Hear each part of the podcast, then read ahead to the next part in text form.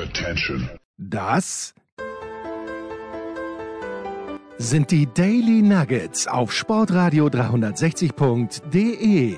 Selten golden und ganz sicher nicht täglich, aber wir haben uns stets bemüht. Also meistens. Nun gut, zu besonderen Anlässen, wie eben heute zum Thema Tennis. Die Daily Nuggets. Jetzt. So, Herrschaften, der Hund scheppert im Hintergrund, aber das wird uns nicht davon abhalten, jetzt über Tennis zu plaudern. Mit dem Tennispropheten, mit Andreas Dürieu in Wien. Servus, Andi. Meiner auch. Servus, schönen guten Morgen. Wir sind Frühaufnehmer heute. Ja, auch teilweise Aufsteher, aber auch das hängt eher mit den Hunden zusammen als mit sonst irgendwas. Ja, in dieser Woche machen die Männer zumindest bis zum Freitag Pause. Dann geht es ja mit dem Davis Cup weiter. Die Frauen spülen schon in Monterrey und ich glaube in ist es Lyon, bin mir nicht ganz sicher. Aber wir wollen uns natürlich zuerst, was heißt natürlich, wir wollen uns mal zuerst mit den Männern aufhalten. Andi, es gibt zwei Dinge, die, mindestens zwei Dinge, die zu besprechen sind. Zum einen wäre es der Wechsel an der ATP-Weltrangliste. Erstmals seit 2004 steht dort ein Mann, der nicht Federer, Nadal, Djokovic oder Murray heißt. Oder aber wir sprechen über den großen Meister selbst, über Rafael Nadal, 15 Matches 2022, 15 Siege. Mit wem, mit wem magst du anfangen? Das ist lieb, darf ich wählen? Ja, wähle bitte. Ja, ich bin also, äh, ich, ich halte mich kurz mit der Nummer 1 und, und werde dann ungefähr 50 Minuten ja. Nein, nein, nein, aber so Ehre wem Ehre gebührt. Ich finde, man, man, muss, man muss der Rangliste entsprechend beginnen und ich gratuliere dem Herrn Medvedev Nona, wer nicht, ähm, der, was ich herzig gefunden habe, behauptet hat, doch äh, während seines Weges ins Halbfinale von Acapulco, er hätte gar nicht gewusst, dass wenn der Djokovic parallel verliert, dass er dann schon Nummer eins wäre. Also das, das ist dann doch einer, der irgendwo am Mond lebt, glaube ich. Aber äh, abgesehen davon ist es geworden, man muss das, man muss das doch äh, wertschätzen.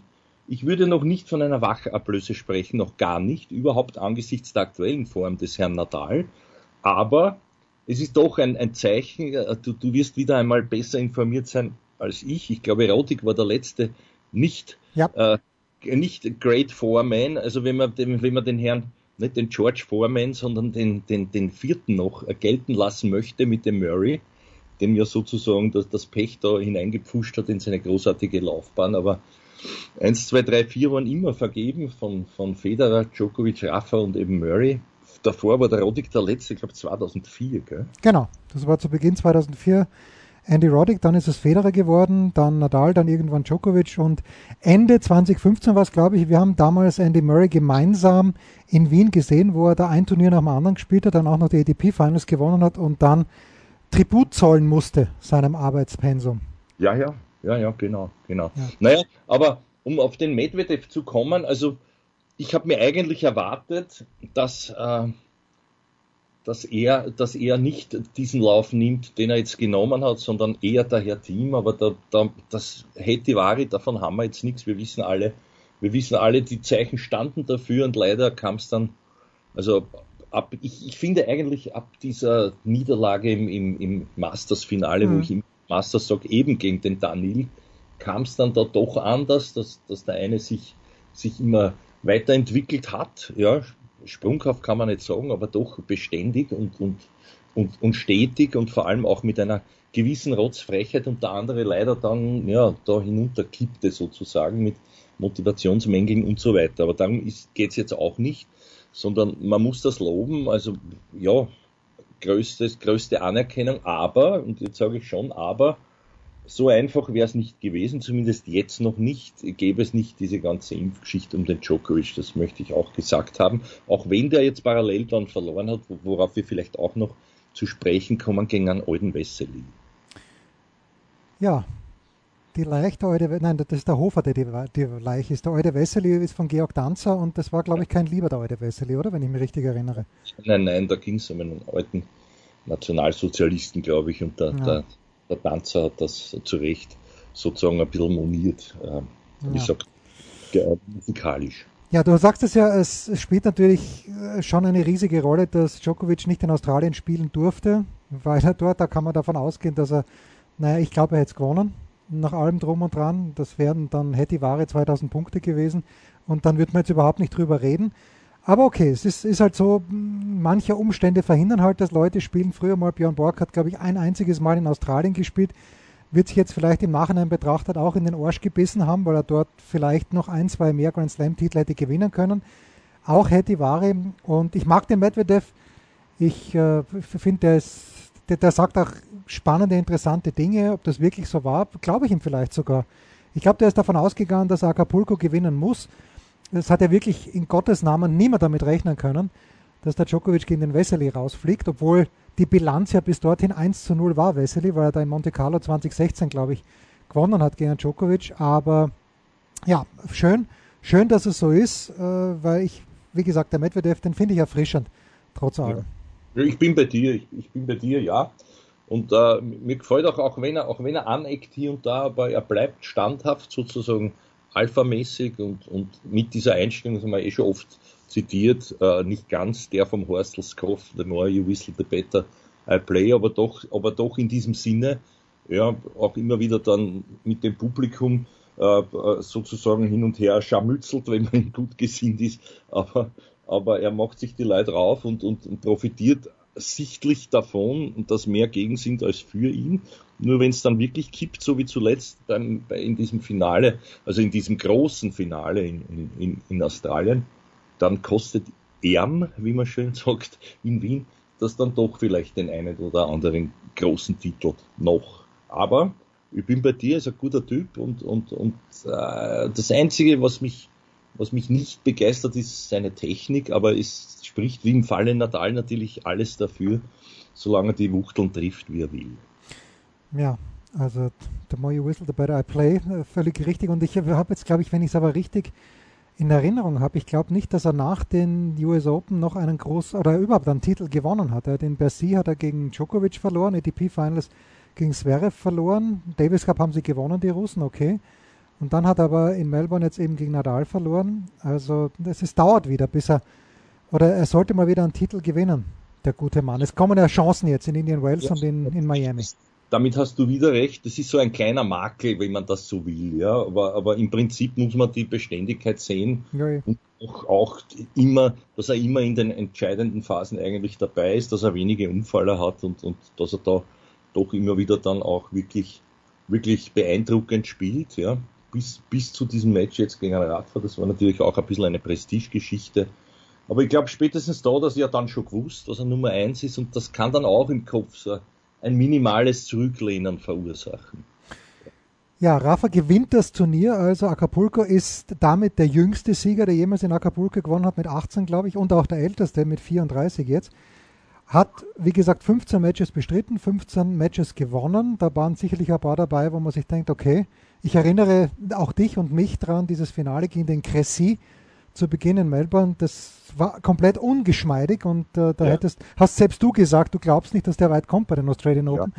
Ja. ja. Aber es ist, es ist, was es ist. Er ist jetzt schon, wenn man mal ganz ehrlich ist, für die ADP Finals qualifiziert, wenn ihn das überhaupt interessiert, hat jetzt schon 2750 Punkte.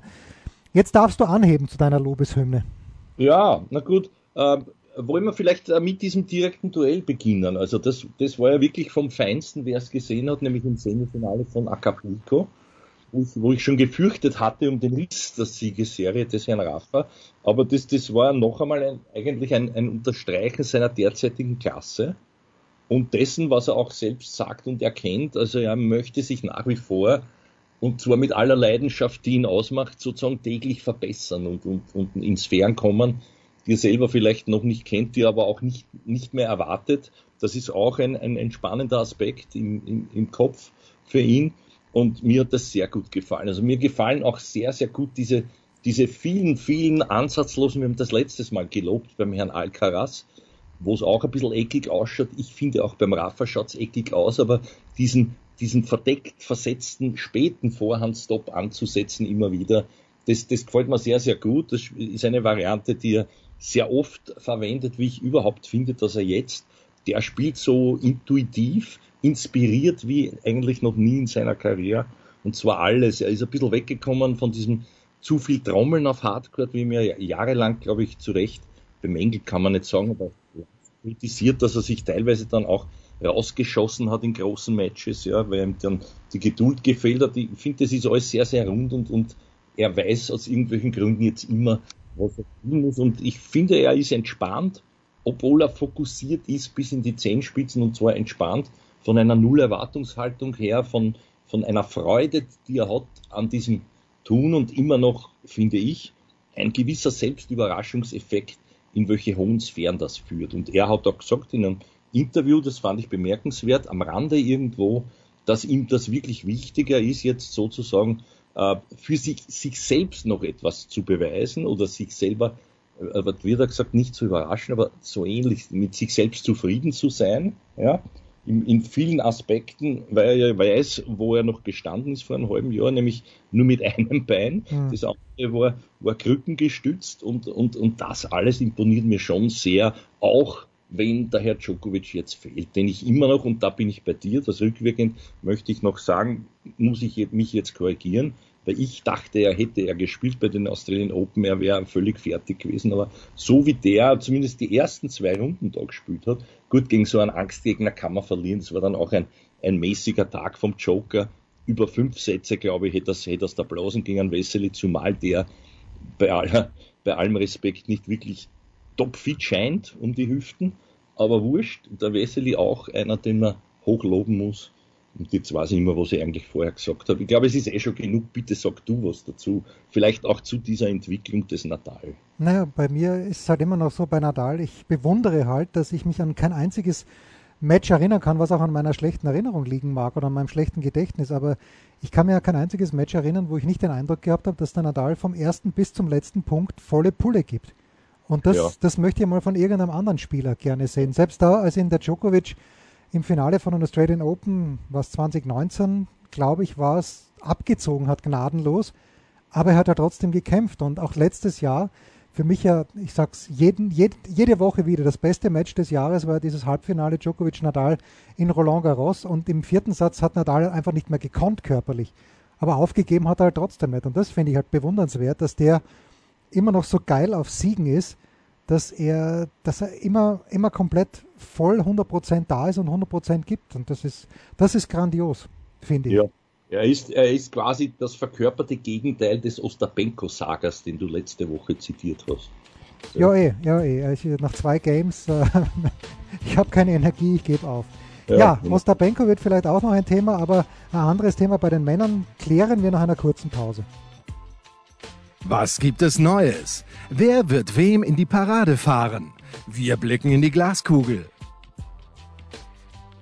Ja, Andreas Durieux ist äh, an der anderen Seite der Leitung in Wien.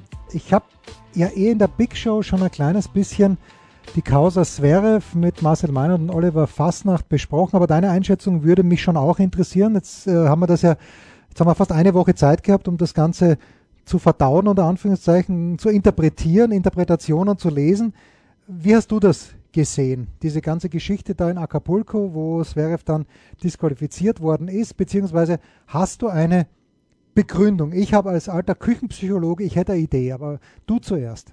Ja, also, also dann bin ich gespannt auf deine Idee. Äh, also ich sehe das alles nicht so tragisch, wie es gemacht wird zum ersten Mal. Ich sehe auch nicht, dass da wirklich, es wird immer geredet, auch von hochrangigen Ex-Spielern, ja, die man auch sehr gut kennt, die jetzt den, Feige, den Zeigefinger heben, die auch keine Feinen waren in ihrer Karriere, die auch herumgespuckt haben, Schläger und all das gemacht haben, was sie jetzt sozusagen da dem, dem Zverev angreifen.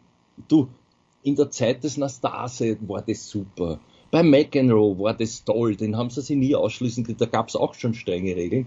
Und jetzt, naja, natürlich ist es dumm, nach dem Shakehands das war das Dümmste, nach dem Shakehands sowas zu machen. Ich sage nichts, wenn das aus einer Ad-Hoc-Reaktion ist. Der trischt einmal den Schläger hin, ja. Aber erinnern wir, na, erinnern wir uns, kann ich den, zu den jungen äh, Zuschauern nicht mehr sagen, aber, aber, kannst du dich vielleicht noch erinnern, der Connors, als der beim Masters, als der, als der, der, der, der, der Hammond noch dieser, dieser wunderbare Schiedsrichter, der auch Weihnachtsmann war, ein Amerikaner mit der Stimme, mit der Stimme eines, eines, eines Opernsängers, der immer geschrien hat, Game Borga, ja, und so weiter. Also eine sehr, eine sehr lustige Aussprache hatte und der Connors hat dort zerstört in seinem Frust bei irgendeinem Masters einmal alle Blumen weggedroschen mit dem Metallschläger und so weiter. Nichts ist passiert, die Leute haben gelacht. Ich, ich heiße das nicht gut rückwirkend, ja. Ich finde aber, dass man da irgendwo dann doch, ja, solange den nicht insultiert, ja, und gegen den gegen den, äh, äh, gegen den, äh, gegen das Schammerl trischt, ja, da, da, muss man dann die Kirche im Dorf lassen, dass dann die Schiedsrichter die armen Opfer werden, wenn, wenn das durchgeht. Also ich sehe es ein bisschen neutraler, sage ich jetzt einmal. Ich habe all das gehört, wie furchtbar das nicht ist. Und ihm selber hat's leid getan, das ist auch, also das nehme ich ihm sogar ab, ja, und, und, und dass er das verdauen wird müssen. Es war auch gut, dass man ihn ausgeschlossen hat im Single. Ich glaube, es geht eh nicht anders, wenn man einen Fauxpas hat, dass man im Doppel, dass man im Single hätte weiterspielen dürfen. Aber ja, also dieser Ausschluss ist gerechtfertigt. Von mir ist noch eine Geldstrafe. Es ist damit nicht gewährleistet. Genauso nicht wie beim Djokovic, der auch solche Anteile in sich hat immer noch, für die ihn keiner mag, er sich selber am wenigsten, die aber manchmal durchbrechen, weil das halt ein, ein Charakterzug ist. Ja? Dann, dann, ich weiß nicht, ob das irgendwas bringt, auch, auch es jetzt breit zu reden. Ich verteidige es nicht, aber wie gesagt, ich sehe es nicht so dramatisch wie, wie viele andere. Naja, okay, also äh, verbal, wenn er zu ihm sagt, you fucking idiot oder you're a fucking idiot, das finde ich schon, also ja. das finde find ich schon hart über der Grenze, nicht hart an, sondern das finde ich über der Grenze und dann, wie du sagst, er hat ja nicht aus dem Affekt herausgehandelt. Meine küchenpsychologische Theorie, die hinter dem Ganzen steckt, ist einfach, dass Zverev unfassbar ungeduldig mittlerweile ist, weil er eben noch keinen Grand Slam-Titel gewonnen hat und das rumort in ihm. Und er hatte wirklich gedacht nach Australien, also meine Interpretation, äh, Djokovic spielt nicht, okay, das hat am Ende erst erfahren, aber dann hat er wirklich eine Rutsche gehabt bis ins Halbfinale, verliert aus Gründen, die keiner weiß, gegen Shapovalov, äh, außer er selbst. Und ich glaube, dass diese Ungeduld es ihm wirklich schwierig macht, das, und, und manchmal kommt es halt außer. Das ist meine Erklärung. Kann sein, ja. dass ich komplett falsch liege. Ja, ich, also ob der Grund dafür wirklich diese Grand Slam-Geschichte ist, weiß ich nicht, aber aktuell sicher. Da, da hast du vollkommen recht, dass der halt frustgeladen ist, weil er, noch nicht, weil er noch nicht das trifft, was er sich erwartet hat, ja. Außer Freunde, aber, aber mit dem Gelben klappt es nicht so ganz. Ne? Und, und das ist halt auch ein, ein, ein Problem. Das sieht man aber, das wäre auch, naja, leicht ist es nicht, aber das wäre mental zu lösen, würde man sich die Mühe machen, eben ein bisschen einen Schritt zurück zu machen, schon wo stehe ich da, bin ja noch immer nicht der Schlechteste, auch wenn ich jetzt gern schon ganz oben stünde. Und natürlich war er auch für mich eigentlich der Favorit. Ja? Der Herr Natal überhaupt nicht, weil na, no, na, hat keiner gewusst, wo steht der, weil wie du, wie du auch wieder äh, gesagt hast, klarerweise völlig richtig gegen den Casey, das war noch kein, das war noch nicht das, das Gelbe vom Ei. Aber beim Zverev, ja, ist eine gute Theorie, die du hast. Ja. ja, man weiß es nicht. Das Erstaunliche ist, dass Alexander Zverev jetzt, also gestern, nein, am Sonntag kam die Mitteilung des Deutschen Tennisbundes, dass Alexander Zverev jetzt doch beim Davis Cup in Brasilien in Rio de Janeiro spielen wird, was natürlich die Gewichte komplett verschiebt, weil sonst hätte ich gesagt, okay, Struff hat heuer ein einziges Match gewonnen, das war gegen Isner beim ATP Cup an Nummer 1 gegen Montero, dann das Einser Einzel am Sonntag. Jetzt spielt er gegen Montero, wenn er den spielt, als deutsche Nummer 2 schon am Freitag. Wird spannend, aber mit Zverev darf jetzt für Deutschland nichts schief gehen, weil Montero hat ja die letzten Wochen auch nicht so viel niedergerissen, steht glaube ich 117 oder 120 in der Weltrangliste. Da sehe ich jetzt die Deutschen ganz, ganz weit vorne. Wenn du dazu was sagen magst, gerne, aber wenn du auch was sagen möchtest zu den Österreichern, die ohne den Ossi nach äh, Seoul gefahren sind, vielmehr geflogen sind hoffentlich, gefahren wäre ein bisschen zu lang gewesen. Äh, wie siehst du die Deutschen, wie siehst du die Österreicher? Deutschland in Brasilien, Österreich in Südkorea? Naja, also zu den Österreichern kann ich nichts sagen, weil ich, ich habe keine Ahnung. Also die, die, die haben wirklich zuletzt sich, äh, sich, sich nicht so, äh, überhaupt nicht einmal irgendwo präsentiert, dass man, dass man sie wahrgenommen hätte weder Novak noch, noch Rodionov, ja. Und ob jetzt äh, der Herr Oswald mitfährt, ja, und ist vielleicht respektlos, aber ja, wenn, wenn der Jürgen jetzt spielt, das, das fände ich ja am geilsten im Doppel, ja, oder spielte. Das wäre natürlich lustig, aber ich glaube, es würde auch die Chancen nicht erhöhen. Sonst kann ich nichts sagen, weil, weil mir die Gegner zu, zu unbekannt sind und, und auch zu uneinschätzbar sind im Moment. Ja. Aber das hat mich auch sehr überrascht mit dem Zverev, was du sagst. Und das ist natürlich jetzt nicht so leicht, wie es ausschaut. Weil Agmade Wiesen ist es nicht, zumal es dort, glaube ich, einen Sandplatz geben wird. Ja. Und ja, und, und, und es wird auch heiß hergehen. Also da ist wiederum die psychische Stabilität dann gefragt, vor allem im Davis Cup. Und ja, das ist ein, ein sogar riskanter Schritt für ihn selber, vom eigenen Druck auferlegen, sage ich jetzt einmal. Aber natürlich muss man sagen, das, ist, das, darf, das darf nicht verloren werden. Wenn man mit dem Gedanken hineingeht, dann weiß man aber auch spätestens, wie schwierig das wird, um es dort dann tatsächlich zu realisieren. Wobei ich nicht einmal weiß, also du hast, du hast mir letztens schon geholfen mit Montero, aber wer ist sonst noch bei Brasilien dort dabei? Vielleicht oder sicher. Das ist ja dann auch wirklich eine, eine Frage, wo ich dann auch den anderen Deutschen, die, wie du richtig gesagt hast, natürlich auch sich nicht mit rumbekleckert hatten. Vielleicht, wenn man den Pütz ausnimmt, ich weiß aber gar nicht, ob der dabei ist. Doch, doch, Pützi spielt mit Krawitz, also in, in, in Krawitz im Doppel angesetzt und Pützi hatte am Wochenende mit äh, Michael Wieners gewonnen. Also der Seibot Wild spielt an zwei. Ja, aha, Für, ja. Der ist ja, naja, an einem guten Tag ist er unangenehm, glaube Ja. ich, aber der war als Jugendlicher ja sehr gut. Als Erwachsener ist jetzt nicht ganz so leicht. Aber ähm, ja, der, der wäre wär die Nummer zwei und der Pützi ist mit Gravitz im Doppel angesetzt. Jetzt haben wir natürlich zu Beginn des Jahres beim ATP Cup gesehen, dass da hat der Zverev dann auch Doppel gespielt. Äh, ich glaube ich nicht, dass er das machen wird in Rio. Also für mich ist das schon, Zverev ist so viel stärker als alle anderen Anwesenden. Äh, der, der wird seine beiden Spiele gewinnen und das ist natürlich dann spannend. Bei den Brasilianern sind ja Soares und Melo beide dabei. Melo der beste Kumpel von Zverev, mit dem das ja auch passiert ist im Doppel, an dessen Seite. Und Melo Soares gegen Krawitz Pütz, das, das wäre schon ein lässiges Doppel. Ja. Also da schätze ich sogar den Zverev so ein, dass ihm das peinlich war, die, der ganze Auftritt an der Seite von Melo, ja, Hm. und dass, dass er deswegen so ausgerastet auch ist, und, aber das rechtfertigt es noch immer nicht. Ja, na klar, im, im Doppel, das Doppel muss man für, für Brasilien geben, alle anderen Punkte, glaube Ja, ich. ja, weiß ich nicht. Weiß ich nicht. Naja, also Pützi, Pützi in. Hochform und äh, so, so, also in letzter Zeit hat der Bruno auch nicht so wahnsinnig viel gewonnen. Ja, Heimvorteil und so. Naja, Naja. oh ja. Wird abhängen, wie es steht. Ne? Ja. Gerade wollte ich sagen, schauen wir es uns an, aber ich weiß gar nicht, wo es kommt. Irgendwo Hm. kommt es auf jeden Fall, aber die Frage ist wo. Wer hat die Rechte, wer es weiß, schreibt uns bitte. Wir machen so lange eine kurze Pause und kümmern uns dann um den oder die Mitarbeiterin der Woche. Ein Fallrückzieher von der Mittellinie? Ein Skiflug über einen Viertelkilometer? Oder einfach nur ein sauber zubereitetes Abendessen? Unser Mitarbeiter, unsere Mitarbeiterin, unser Darling der Woche. Ja, so schnell geht's. Schon sind wir beim Mitarbeiter oder der Mitarbeiterin der Woche angekommen. Andi, wie immer habe ich mehrere Optionen. Du kannst, du kannst frei wählen, bitte. Naja, jetzt, äh, fang du bitte einmal an, weil sonst ist es ja wirklich unfair. Du, du lässt mir immer den Vortritt. Aber ich bin ganz erstaunt, dass wir schon bei Mitarbeiter sind. Naja, also man könnte natürlich jetzt, man hätte ein bisschen was über Dubai noch verlieren können. Das kannst du gerne noch machen. Ich Ja. bring mal eine Frau aufs Tableau. Nein, ich müsste mir ja zwei Frauen, aber ich bring mal eine Frau aufs Tableau, die ich immer gerne kritisiere. Und ja, dieses 250er in Guadalajara war jetzt nicht wahnsinnig gut besetzt, aber Sloane Stevens hat das erste Mal seit 2018 wieder mal ein Turnier gewonnen und da wünsche ich ihr alles Gute dazu. Großartig, weil ich nach wie vor finde, ihr wird's wurscht sein, weil sie eh genug Geld hat, aber Sloane Stevens hätte in ihrer Karriere viel mehr gewinnen müssen, als sie gewonnen hat. Das war jetzt, glaube ich, der sieben, siebte, ja, der siebte Turniersieg äh, in der Nacht von Sonntag auf Montag. Alles Gute, äh, sie ist glücklich verheiratet mit Josie Altidor, gut for her, aber ich finde halt, da hätte mehr kommen müssen. Und jetzt trotzdem meine Mitarbeiterin der Woche, weil sie eben jetzt nach langer, langer Zeit einmal wieder Turnier gewonnen hat. Ja, wunderbar. Durchaus zu Recht oder mit Recht, je nachdem, welche, welche äh, Formulierung dir sympathischer ist. Zu Recht, oder? Ja, wahrscheinlich. Ja, ja. Gut, dann, äh, dann erwähne ich mit Recht jetzt aber auch noch die, die, die Finalgegnerin, und zwar die Marie Putzkova, die immer an der, an der, an der, äh, äh, an der Schwelle zu den Top 100 stand. Jetzt ist sie deutlich darunter mit diesem Finale.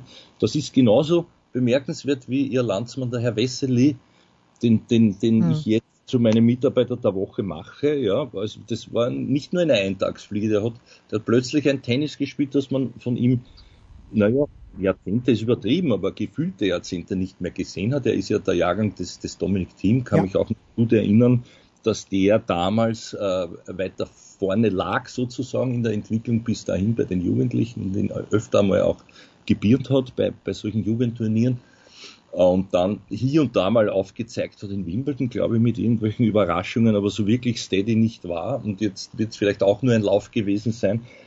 Zumal, zumal, ich will nicht unfair sein, aber das Beicherl haben wir zwar auch, wie der hat. Und, und ob das bei Grand Slams reicht, bezweifle ich sehr. Vielleicht war es nur ein Lauf, aber ich finde es durchaus attraktiv und auch der, der von Kubek immer wieder zitierte Linkshändler, ja, den er da natürlich immer wieder taktisch, strategisch gut vorträgt, das ist dann doch auch was. Ich glaube, hat er nicht sogar den Shapovalov besiegt? Ja, natürlich. Im Halbfinale dann Shapovalov, Tiebreak dritter Satz. Äh, ja. Wunderbar. Ja. ja, und der war dann auch nervenstark mit diesem, ich glaube auch so ein, ein, ein, ein Effekt, dass er eben nichts erwartet hatte. Gegen den Djokovic auch, da habe ich mir immer gedacht, das dreht er noch, weil ja. der hat ja Spiele abgewehrt, auch bis, bis zu dem Tiebreak, wer es gesehen hat.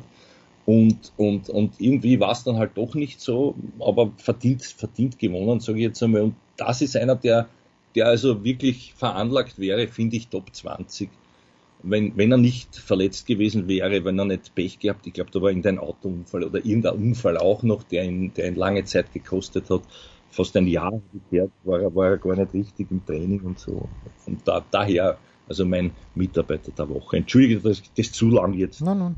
sagen äh, erzählt habe. Ja, ansonsten, ansonsten fällt mir nicht sehr viel ein, außer wie alt wir alle gemeinsam, auch die geneigten Hörer doch schon sind.